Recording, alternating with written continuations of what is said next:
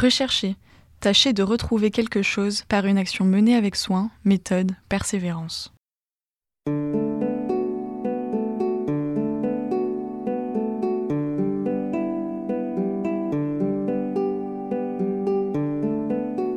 Nous passons notre vie à chercher, chercher qui l'on est, ce que l'on va faire demain, chercher les clés que l'on aurait égarées, ce que l'on va manger au prochain repas, chercher à attirer l'attention des autres ou d'une seule personne, ou plus généralement faire appel à notre esprit pour découvrir quelque chose. Pour beaucoup d'entre nous, chercher est souvent un moment fugace dans une journée, une petite contrariété, ou quelque chose qui a finalement peu de conséquences sur nos existences. Mais pour d'autres personnes, chercher encore et encore est plus qu'une simple activité. C'est quelque chose qui imprègne chaque moment de leur quotidien. Je suis Félix Dussault et vous écoutez Rechercher, l'émission qui s'intéresse à la recherche étudiante. Rechercher. Chercher à connaître, à établir, à définir ce qui n'est pas connu ou ce qui est mal connu.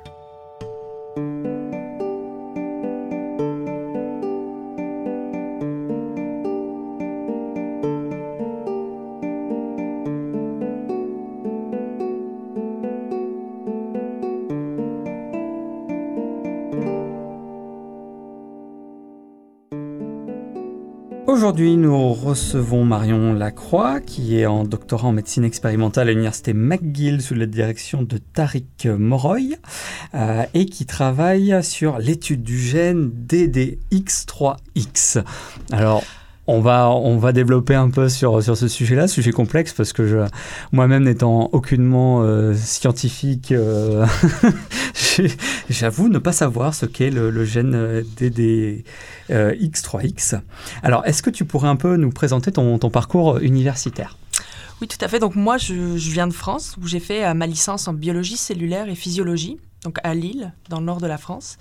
Et ensuite, euh, je suis arrivée à Montréal dans un programme de master en un an à l'Université de Montréal.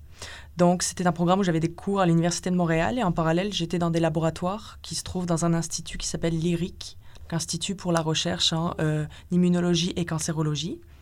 Donc ensuite, j'ai gradué de mon master, puis je suis restée à Montréal où j'ai, euh, je suis allée à l'université McGill, donc commencé il y a deux ans maintenant, mon doctorat en médecine expérimentale.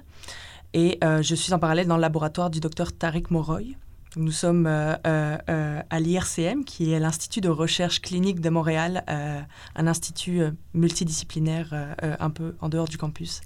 donc c'est ça, composé de beaucoup de laboratoires, dont celui du, du docteur. D'accord. Alors, tu, n'es pas médecin, en fait. Non, j'ai fait des études de biologie. Je, n'ai jamais fait de médecine de ma vie et je, n'ai jamais guéri personne et je n'ai jamais. Euh, c'est bien, c'est bien la peine de rechercher si c'est pour guérir personne. c'est différent. On, va en discuter après, j'imagine, mais c'est, c'est, très différent. La médecine et la biologie, c'est, complémentaire, mais euh, pas similaire. Il y a des similitudes, mais. Euh, ce sont deux entités différentes. D'accord. La première chose, c'est que les médecins font des études de médecine et les biologistes font des études de, biologie, en fait. D'accord. Quelle est, quelle est l'articulation entre les deux? Parce que spontanément, on pourrait se dire, euh, cette personne est en, est en, médecine, donc elle, euh, elle, guérit les gens, elle connaît le corps humain. Mhm. On, s'attend peu à ce qu'il y ait des biologistes euh, dans, dans, les départements, quand on est extérieur, évidemment, à ce, à ce sujet-là. Mais c'est assez différent. La, la, recherche est très vaste en biologie, donc il y a des domaines qui sont plus ou moins proches de la clinique, donc ce qui se passe, c'est que généralement, les domaines qui sont plus proches de la clinique vont être beaucoup plus proches des médecins. Parce que le médecin est vraiment la personne qui a le contact avec le patient. C'est quelqu'un qui va diagnostiquer euh, les maladies chez le patient et qui va lui euh, donner les traitements euh, adéquats. Le, chercheur ne fait pas ça du tout. Il n'y a aucun contact avec le patient, il n'y a, pas de diagnostic, de traitement. ça ne fait pas partie du monde de la recherche. Le monde de la recherche, c'est plutôt contribuer à la science, donc comprendre la science, le corps humain, euh, de base. Donc, il y, a une partie de la recherche qu'on appelle la recherche fondamentale, vraiment très basique. C'est euh, les gens qui se posent des questions sur euh, à quoi sert cette, protéine dans le corps humain. Des questions vraiment, vraiment qui sont nullement reliées à l'être humain, à la maladie. c'est une recherche qui a très souvent une mauvaise image. Les gens ont du mal à comprendre à quoi ça sert, mais en fait, ça sert à comprendre le mécanisme général du corps humain. très, très intéressant, très, très primordial, parce que sans ça, ne peut pas vraiment aller plus loin. C'est comme euh, quand il y a une maladie et qu'il y a une dérégulation dans les systèmes normaux du corps humain, si on ne connaît pas le, côté fondamental, si on ne connaît pas le mécanisme de base, c'est très compliqué euh, euh, de soigner les gens. Par exemple, comme essayer de réparer sa voiture sans avoir aucune idée de qu'est-ce qu'il y a sous le capot, ça s'avère très compliqué. Donc il y a vraiment les biologistes qui ont ce côté fondamental, qui, découvrent, qui décrivent les phénomènes, les processus, puis ensuite il y a de la recherche qui est plus clinique. Donc là, il y a une, forte collaboration entre les médecins et les chercheurs qui vont s'appuyer sur des, des problématiques beaucoup plus reliées aux patients, à une maladie. Par exemple, on va se demander pourquoi euh, tel groupe de patients répond à un traitement et pourquoi ce groupe-là ne répond pas. Donc là, le médecin va traiter des patients et va se rendre compte que tout le monde n'a pas la même réaction face au même traitement, même s'ils ont tous le même cancer. Pourquoi? Et là, du coup, on va commencer à récupérer des, biopsies, des, extraits de sang de patients, puis on va commencer à se rapprocher d'un laboratoire de recherche qui, lui, va vraiment essayer de comprendre pourquoi, qu'est-ce qui se passe dans la tumeur, qu'est-ce qui se passe dans le corps humain de certains patients pour qu'ils ne répondent pas à ce traitement ou qu'ils répondent à ce traitement. C'est complémentaires, notamment dans le cas de recherche clinique, mais ça peut être aussi très séparé. Les gens qui font de la recherche fondamentale ne rencontrent rarement des médecins et vice-versa. Donc, complémentaires mais différents. vous êtes, vous êtes en, quelque sorte les petites mains de, de, la, de la médecine, c'est les médecins qui soignent et qui récoltent les lauriers. Vous êtes, dans l'ombre dans, un petit dans quelques situations, c'est très vrai, euh, vraiment vrai. Puis euh, surtout, c'est un processus. Soigner quelqu'un, ça se fait quand même sur un un court terme, on peut dire, alors que la recherche, c'est des processus qui durent depuis des dizaines d'années. Euh, c'est dur de déterminer, euh, quand on découvre quelque chose de très, très intéressant, c'est dur de déterminer combien de temps on a travaillé dessus, mais c'est sûr que c'est des dizaines d'années d'études sur un sujet pour euh, comprendre quelque chose de vraiment important dans le domaine. Donc c'est ça, c'est un peu vraiment la construction du puzzle du corps humain, puis essayer vraiment de tout comprendre, puis il manque beaucoup de pièces, il y a beaucoup de parties qu'on ne comprend pas encore, puis c'est très important, cette partie-là, pour améliorer la médecine d'un point de vue indirect, mais euh, quand même améliorer la médecine. D'accord. Alors, dans le laboratoire auquel euh, tu es rattaché, vous vous intéressez à l'hématopoïèse. Ça va, c'est bien prononcé. Ça, très bien. est-ce, que, est-ce que tu peux nous expliquer de, quoi il s'agit? L'hématopoïèse, euh, c'est, un, un, terme compliqué. Mais théoriquement, si, les gens qui ont fait un peu de grec, grec pardon, peuvent facilement déterminer la racine. Hémato, c'est tout ce qui est rapport au sang. Et poïèse, c'est la formation. En fait, ce qu'on appelle l'hématopoïèse, c'est le processus de formation des cellules du sang. Donc, dans le sang humain, il y a euh, trois grands types de cellules. Il y a les globules rouges, il y a les globules blancs et il y a les plaquettes. Donc, les plaquettes, c'est ce qui vient coaguler le sang en cas de, de, plaie, d'ouverture. Les globules rouges transportent l'oxygène dans le corps humain. Et les globules blancs, il y a énormément de classes de, types de globules blancs qui, euh, tous ensemble, servent à défendre l'organisme contre les agressions extérieures. Donc nous, on s'intéresse à tous les processus de formation de ces cellules puis euh, euh, aussi, on s'intéresse bah, au dérèglement, donc aux maladies qui sont associées à l'hématopoïèse, notamment ce qu'on appelle les leucémies et les lymphomes, qui sont des cancers des cellules du sang. D'accord. Donc, euh, oui, c'est la thématique générale. Ensuite, ah. on, a différents projets sur différentes maladies, différents processus dans le laboratoire, mais c'est l'idée générale du groupe. D'accord. Alors justement, puisqu'on parle de, cancer, c'est une, maladie qui, est, très présente, on en entend beaucoup, beaucoup, beaucoup parler. Euh, selon une étude du gouvernement canadien que, que, je, crois que je te l'ai envoyé, me, me semble, la moitié des Canadiens et Canadiennes seront touchés par un cancer au cours de leur vie et un quart en mourront.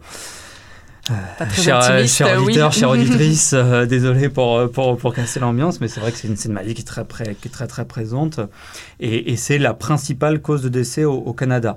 Euh, mais c'est vague. Un cancer, c'est un terme vague. Donc, est-ce que tu, tu, tu, pourrais nous en dire un peu plus sur cette maladie? Donc, en, termes de biologie, un cancer, ce qu'on appelle vraiment un cancer, c'est euh, une, multiplication de cellules soudaines. Donc, on a des cellules dans le corps humain. Le corps humain est constitué de, plusieurs types cellulaires, plein de types cellulaires. Et euh, parfois, il y a des cellules qui, euh, qui décident de se multiplier de manière totalement incontrôlée, ce qui va donner une tumeur solide, qu'on connaît très bien, par exemple, une tumeur du, sein, une tumeur dans, un organe, une tumeur du poumon, etc.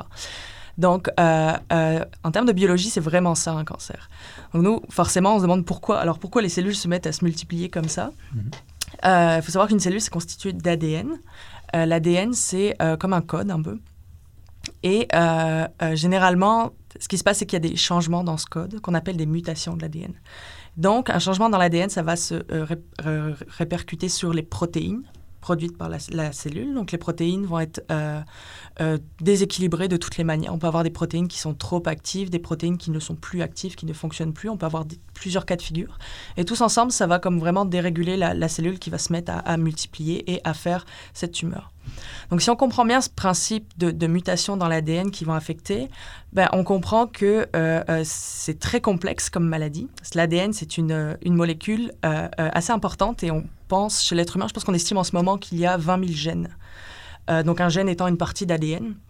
Donc chaque gène est plus ou moins long avec des codes, mais on peut penser que euh, on peut imaginer des, mutations dans à peu près toutes les parties de l'ADN. On peut imaginer 2, 3, 4, 10, 20, 100 mutations. On peut imaginer. Donc, en fait, on se rend compte que c'est quelque chose de très, très complexe. Donc, forcément, un patient, quand il est diagnostiqué d'un cancer, déjà, la première chose qu'on connaît, c'est dépendamment du type de cellule qui va se mettre à se, multiplier de manière incontrôlée, ça va gérer les classes de cancer. Donc, par exemple, euh, les gens qui ont un lymphome, euh, ce sont des gens qui ont une multiplication des cellules des lymphocytes, qui sont un type de globule blanc.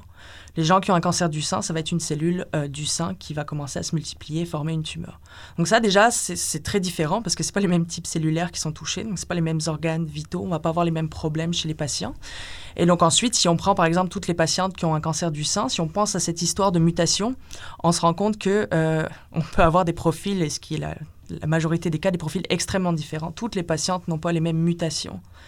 En final, ils ont la même maladie, mais la cause n'est pas forcément la même en termes de mutation d'ADN.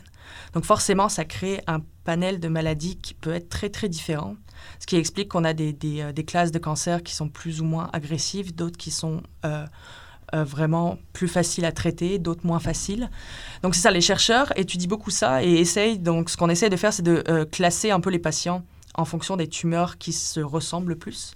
Donc, euh, il y, a des classifications qui sont mises à jour euh, euh, très, très, très souvent pour essayer de faire des sous-groupes de patients pour essayer d'aider de, en fait à, déterminer quel traitement va être le plus efficace, comment on peut agir pour ces patients, qu'est-ce qu'on peut faire de mieux pour eux et euh, etc. Donc très utile. Donc ça, c'est une partie de recherche, c'est essayer de classer les tumeurs euh, qui sont très différents, essayer de comprendre tout ça. Puis c'est quelque chose qui sert au médecin parce que le médecin va aussi se, référer à cette classification en disant, OK, les patients qui ont euh, tel type de cancer du sein, on sait qu'ils répondent bien à tel traitement, donc moi, je vois une patiente qui a ce cancer devant moi, je vais sûrement lui donner ce traitement-là pour la soigner.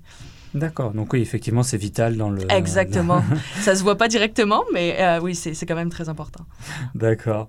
Alors justement, le, toi, le, ce fameux gène DDX3X, euh, euh, qu'est-ce que, est-ce que tu peux nous parler un peu de, ce gène? Pourquoi lui spécifiquement? Qu'est-ce qu'il a de particulier? À part un nom étrange, oui. c'est ça. est-ce qu'il pourquoi est-il important? Euh, donc, on s'est vraiment intéressé à ce gène. Donc, c'est un gène parmi les 20 000 du, corps humain parce qu'on euh, on a trouvé des mutations dans euh, des lymphomes. beaucoup de mutations, en fait, de DDX3. Donc, on, on s'est rendu compte que différentes tumeurs, ils avaient tous le même problème au niveau de ce gène. Et donc, du coup, on a, on a regardé un petit peu dans la littérature scientifique et on, on s'est rendu compte qu'il y avait d'autres groupes aussi qui avaient réalisé qu'il y avait beaucoup, beaucoup de mutations dans DDX3 dans des lymphomes et leucémies. Et euh, malgré le fait qu'on sait que cette partie d'ADN est abîmée dans les cancers, on ne comprend pas très bien qu'est-ce qui se passe après. Mhm. Mais euh, euh, vu que c'est muté à une fréquence vraiment importante, on pense qu'une une mutation dans DDX3, ça peut avoir un effet très dévastateur, puis aider le cancer à progresser. Et on aimerait comprendre les mécanismes dans ça. Donc, c'est pour ça qu'on a commencé à se pencher sur ce gène. Puis notamment, il y, a, un type de lymphome qui s'appelle euh, le lymphome de Burkitt, qui est un lymphome qui, euh, touche les enfants euh, et adolescents principalement, où dans, cette maladie très spécifique, il y a environ une tumeur, 30% des tumeurs en fait, qui, ont une mutation dans DDX3.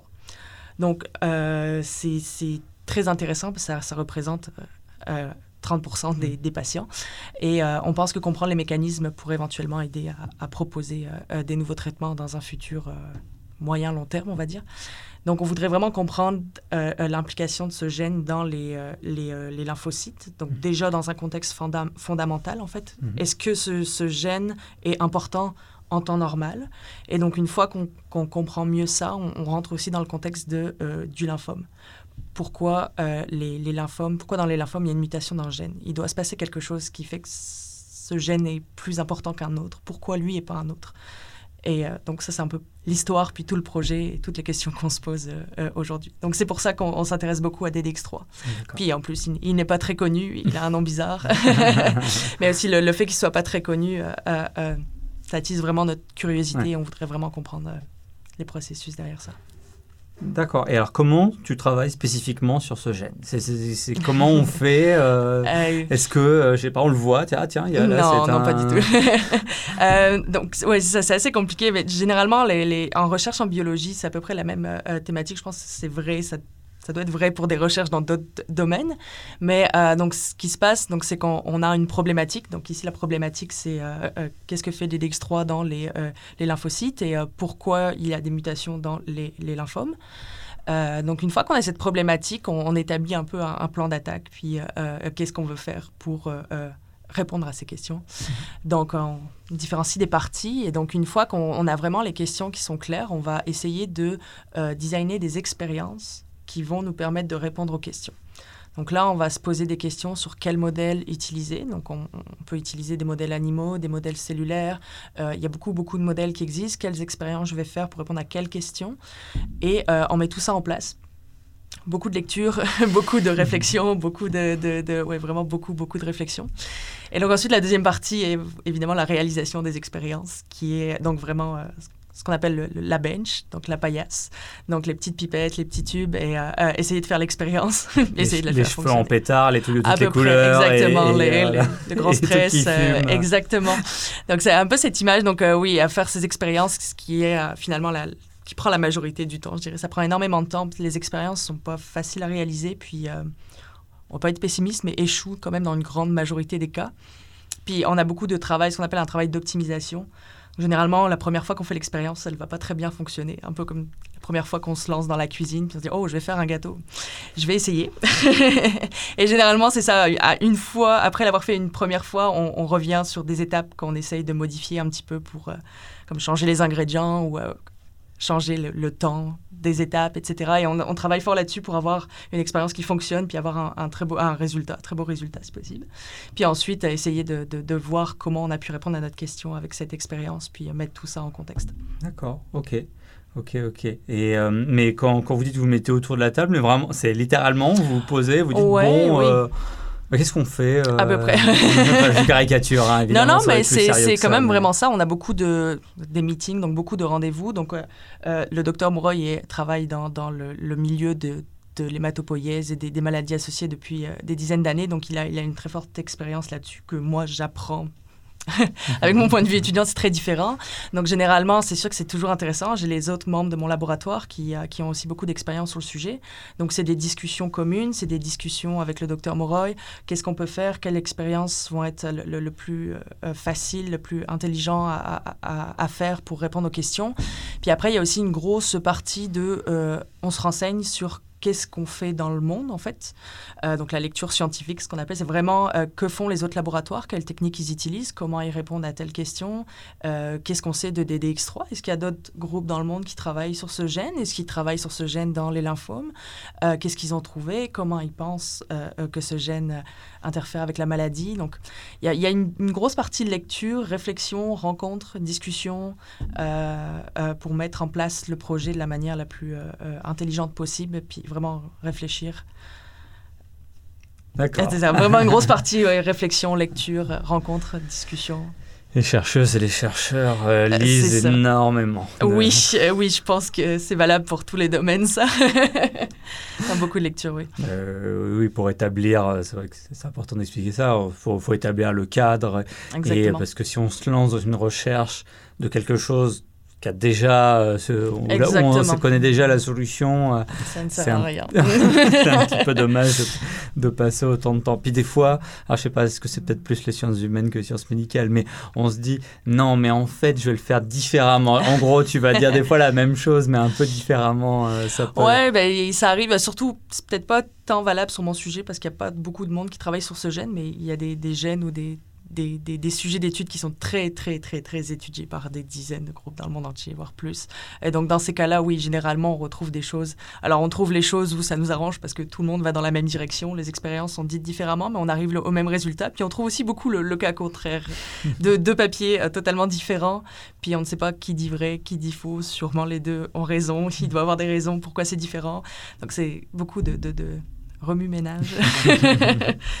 Et alors, qu'est-ce que tu as trouvé jusqu'à présent? Euh, Donc, pour l'instant, euh, donc ça fait ouais, ça fait deux ans que je suis là. Donc, on a j'ai beaucoup mis en place des modèles. C'est euh, on travaille beaucoup avec les souris dans le laboratoire du docteur Moroy, qui est un modèle, on va dire rapide quand même en termes de reproduction, mais quand même pas si rapide que ça. Ça prend quand même plusieurs années pour obtenir les souris, etc. Le travail avec les souris prend quand même du temps.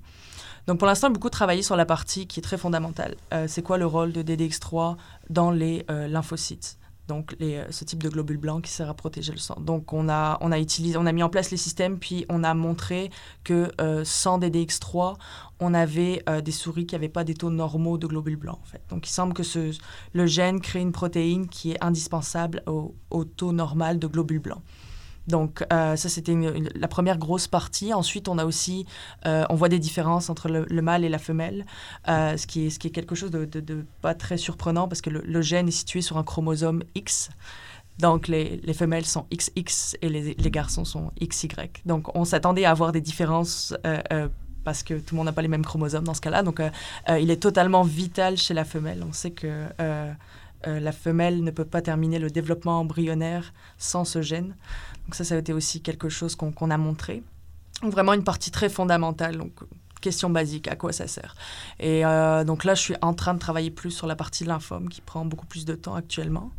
Puis aussi, on a, découvert, euh, alors découverte très surprenante, là je parle de leucémie, de lymphome, puis on a découvert que, que DDX3 est très important pour, euh, on va dire, le maintien de l'équilibre du microbiote découverte très surprenante. C'était pas là-dedans qu'on était parti au début, mais euh, comme quoi la science. Euh, c'est quoi le, microbiote? Alors, le microbiote, c'est le microbiote intestinal, c'est l'ensemble des bactéries qu'on a dans l'intestin.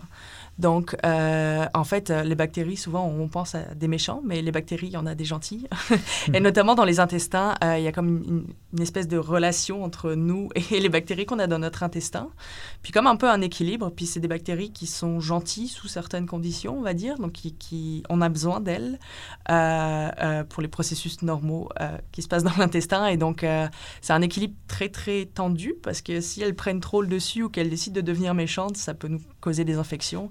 Donc, on, a, on, a, on, a, pardon, on a démontré que genre DDX3 est très important pour maintenir cet équilibre, en fait. Si la protéine n'est plus là, euh, ça devient un peu le bazar, puis il y a des bactéries qui, qui se multiplient, puis euh, qui causent des infections, en fait. D'accord. Point d'être létal. Donc, c'est très, très surprenant parce que euh, vraiment, comme quoi la science amène des très belles surprises. On n'était pas préparé à travailler dans ce domaine-là. Puis, euh, ça arrive souvent qu'il y ait des ah. découvertes fortuites. je, crois, je crois spontanément, je pense au Viagra. Je crois que le Viagra avait été découvert de manière complètement. Euh, c'était pas prévu pour ça à la base, mais que c'était. ils se sont rendus compte de ça. Très, très fréquent. Il y a beaucoup de scientifiques qui ont eu des prix Nobel dû à des, des mélanges de, aléatoires de, de, de plusieurs solutions qui ont donné finalement quelque chose d'utile. C'est la découverte, c'est vraiment, euh, on cherche quelque chose, mais on cherche dans des domaines que personne dans le monde n'a jamais regardé. Fait qu'on n'a pas tout le puzzle complet, on connaît pas toute l'histoire, on essaye des choses, puis euh, euh, des fois on se rend compte, ah oui, ben, c'est pas là où on voulait aller, c'est pas le point B qu'on attendait, mais c'est un autre point. Puis c'est quand même quelque chose de nouveau, fait que la nouveauté est quand même là. Et c'est très intéressant, puis forcément, ça nous amène à, nous adapter en fonction de ce qu'on trouve, évidemment. Euh, donc, c'est ça. Mais c'est très, très, très, très intéressant, puis très fréquent quand même, on doit le dire. donc, euh, les auditeurs et auditrices pourront se dire à la fin, en fait, pour faire de la science, il suffit de mélanger des trucs et puis voir ce que ça donne. Ouais, parfois, oui, je pense. Alors, généralement, il y a quand même une grande partie de hasard dans toute découverte, je pense. Euh, donc, généralement, on n'arrive pas à prévoir qu'est-ce qu'on va découvrir. C'est vraiment un phénomène euh, lié au hasard en partie, puis ça, ça se voit bien dans les, petites histoires scientifiques. Les prix Nobel avec les mélanges, là, c'est... Mais c'est pas, pas frustrant, ça? Enfin, c'est quoi? C'est frustrant ou c'est excitant de se dire euh, c'est euh, très aléatoire et, En fait, les deux, fait que ça nous amène à des, sentiments vraiment, je peux dire, opposés, parce que c'est sûr que trouver quelque chose, c'est toujours très, très excitant, mais des fois, c'est quand même vraiment long avant de, découvrir quelque chose d'intéressant, ou il y a des moments où on se perd dans des périodes où on a l'impression qu'on trouve rien, on se demande si on va trouver quelque chose. Fait que ça amène d'une partie quand même un gros stress, puis euh, vraiment, vraiment un stress, surtout en tant qu'étudiant, parce qu'on sait que nos découvertes, ça va être notre carte d'identité, c'est ça qui va nous permettre d'aller plus loin ensuite. On a vraiment besoin de ces découvertes pour. C'est sur ça qu'on est évalué, puis qu'on peut continuer la carrière dans le domaine ou pas. Donc, c'est très, très stressant de ce point de vue-là. Mais découvrir quelque chose de totalement inattendu, c'est vraiment très, très, très excitant d'une autre partie. Donc, c'est un peu des, des, balances qui vous amènent dans des états euh, incroyables. Mais ouais. Et, et, quand on trouve quelque chose, là, spontanément, j'ai l'image en tête du chercheur ou de la chercheuse qui fait ah, Ça y est, j'ai trouvé Et ça se passe comme ça ou ben, euh, Ça arrive. En fait, généralement, il faut, faut, réaliser parce que généralement, euh, les résultats d'expérience demandent une partie d'analyse. Donc, on, on réfléchit bien pour être sûr, on refait. Puis après deux, trois fois, c'est oui, oui, non. En fait, c'est vraiment ça. Donc là, oui, ça devient quand même vraiment excitant. Puis euh, on en parle beaucoup. Puis euh, plus on en parle, plus on se dit, ah non, c'est incroyable, c'est vraiment cool. Donc ouais, là, ça commence à être vraiment... Euh, non, c'est la grande joie là. Donc, comme on le disait, la recherche sur le cancer, c'est une cause importante dans beaucoup de pays. quelles sont les avancées récentes dans, dans, ce domaine? Est-ce qu'on est en voie pour guérir? Alors, on a dit les cancers, c'est mhm. varié, ça touche pas en fonction de, différents trucs. J'essaie d'intégrer le vocabulaire, les notions, etc. Mais, mais, euh, mais voilà, c'est est-ce que est-ce qu'on est en voie pour guérir le cancer actuellement ou certains cancers mhm. euh, plus que d'autres? Bah, je, pense que moi, je pense que la première chose à faire, c'est peut-être regarder. On ne peut pas vraiment prévoir le futur, forcément, mais peut-être si on regarde un petit peu en arrière, on peut voir quand même que euh, la science a fait quand même d'énormes progrès. Euh, je regardais un peu plus tôt les statistiques de la Société canadienne euh, euh, du cancer. je pense qu'il disait que dans les années 40, il y avait 25% des gens qui survivaient plus de 5 ans après le diagnostic d'un cancer. Et aujourd'hui, on estime qu'il y a 60% des gens qui survivent plus de 5 ans. C'est quand même une énorme augmentation en moins de 100 ans dû à, l'amélioration des connaissances, des traitements, etc. Donc je pense déjà, c'est quand même une très bonne nouvelle, même si aujourd'hui on n'est pas toujours optimiste là-dessus, mais c'est que si on regarde en arrière, on se rend compte qu'il y a eu des vraies révolutions et des vrais cancers qui étaient dramatiques il y a 50 ans et qui aujourd'hui euh, se traitent beaucoup mieux et les gens peuvent vivre vraiment euh, un nombre d'années significatif avec cette maladie. Hmm. Donc ensuite, c'est ça. Alors guérir, je pense que c'est peut-être un peu utopique de parler de guérison. C'est un peu compliqué aussi parce que vu comme on disait ça, il y a beaucoup de cancers, donc il y en a qui, sont, qui seront peut-être un jour guéris, certainement. Des, certains cancers qui sont plus faciles euh, euh, à traiter, moins agressifs, longs dans la progression. Pourquoi pas guérir ce type de cancer? Mais je ne pense pas que ce soit la majorité. Mm. Il y a aussi des cancers. Je pense que le, on devrait plutôt parler de euh, traiter le cancer comme une maladie chronique, en fait.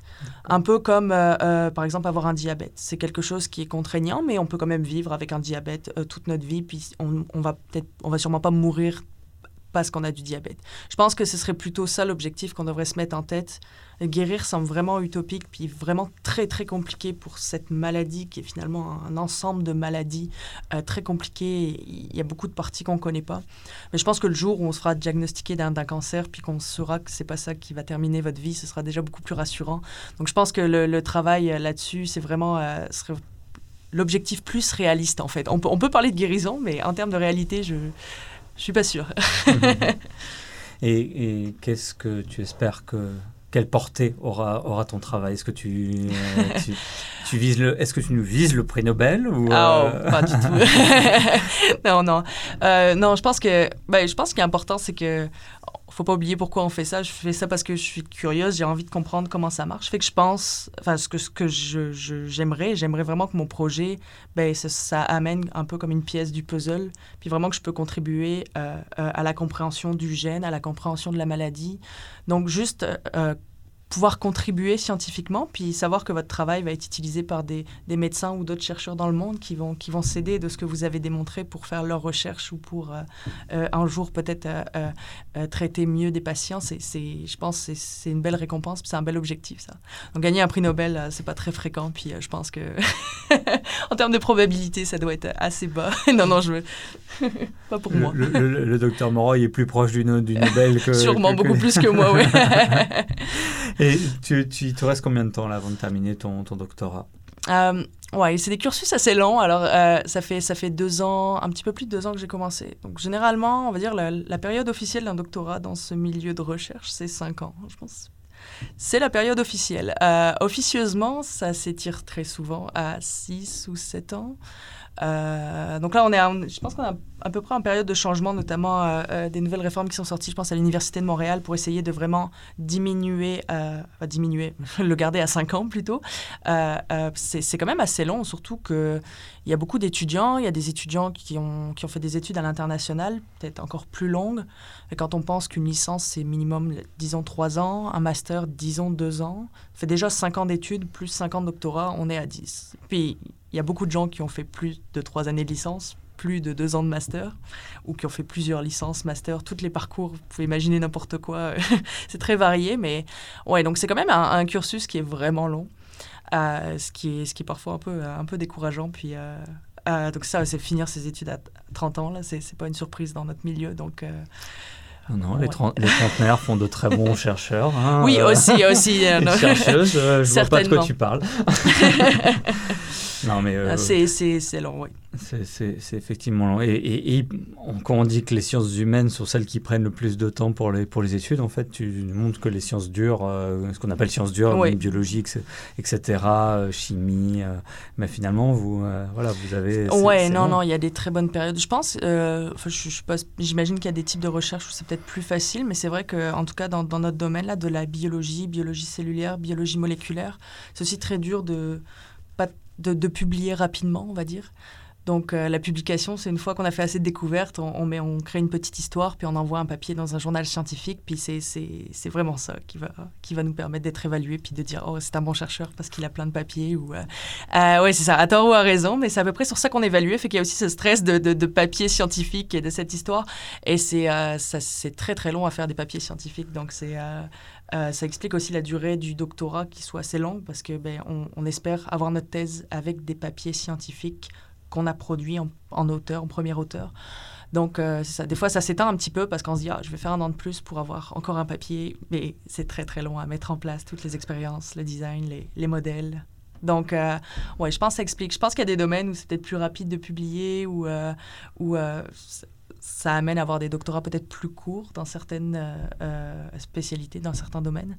Mais euh, non, c'est pas réputé la biologie euh, moléculaire ou cellulaire n'est pas réputé pour être euh, un domaine assez court. Il faut commencer par une petite revue, hein, un truc genre Nature. Ou pour les auditeurs et auditrices, Nature, c'est un peu le c'est ça. Qu'est-ce qu'on peut dire de Nature Le top 3 du journal publié, là, c'est écrire un journal, euh, un article dans euh, La Voix du Nord, euh, journal local du nord de la France ou dans Le Monde.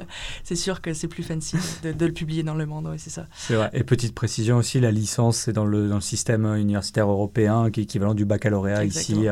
voilà. Et, et, le master, parce qu'en France, on, la maîtrise, oui. Voilà, la maîtrise, on parle anglais en France. on parle anglais en France. Voilà. et voilà, c'est l'équivalent de la maîtrise euh, ici. Euh, qu'est-ce que tu évoques le mot chercher ou rechercher? Ben, je pense que je dirais beaucoup de patience. Euh, toute recherche quand même. c'est des longs processus et ça, ça, requiert beaucoup de patience parce que, comme je parlais, les, périodes d'optimisation d'expérience peuvent parfois vraiment être longues puis vouées à, à beaucoup d'échecs puis de devoir recommencer, échouer. Je pense que ça demande vraiment beaucoup de patience de la part des, euh, des gens qui font la recherche parce qu'on peut être euh, plusieurs, euh, plusieurs années sans rien trouver, puis ensuite trouver des choses très, très, très excitantes, puis ça repart, comme on dit. Mais non, je pense que la patience, c'est un peu le mot-clé de la recherche, puis vraiment, c'est nécessaire. Et quel conseil tu, tu donnerais à, un ou une étudiante qui, qui déciderait de se ah, lancer D'être patient, définitivement. ça. non, forcément la patience, parce que c'est ça, les longues études, le, le, fait que c'est des processus où on n'est pas certain, parce que la découverte est, au hasard. On peut découvrir quelque chose d'extrêmement bien très vite, ou on peut ne rien découvrir euh, sur un long terme. Là. Donc euh, vraiment, la patience, je pense, c'est la, la, qualité numéro un. Après, euh, évidemment que c'est beaucoup de boulot. C'est, mais bon, je pense que c'est vrai dans beaucoup de domaines, des longues études, des, beaucoup d'heures de travail.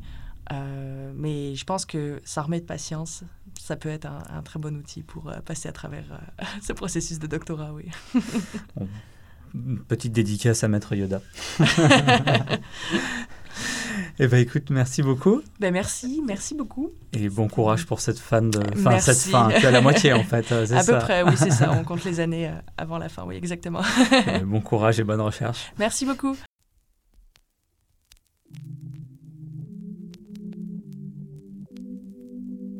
Voilà ce qui conclut cet épisode de Rechercher. J'espère qu'il vous a plu et que vous en savez un peu plus sur le domaine passionnant que nous avons traité aujourd'hui.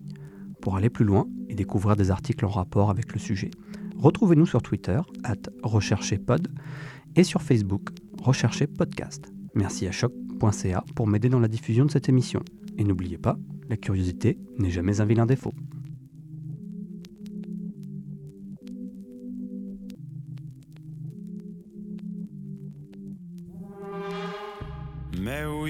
Se connaît bien. T'as même voulu te faire ma mère. Hein? T'as commencé par ses seins. Et puis du poumon à mon père, tu t'en souviens?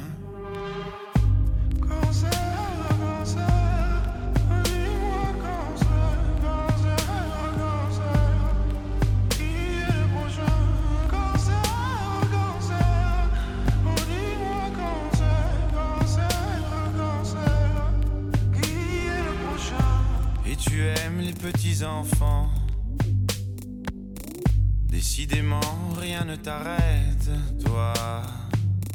Et arrête de faire ton innocent sur les paquets de cigarettes. Fumais-tu, tu m'étonnes, mais tu m'aides.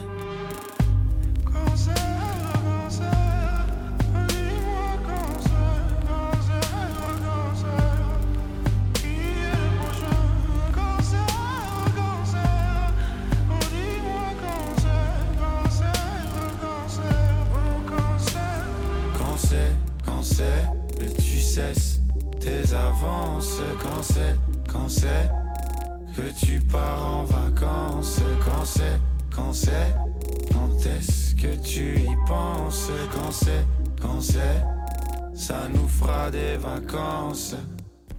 Quand c'est, quand c'est.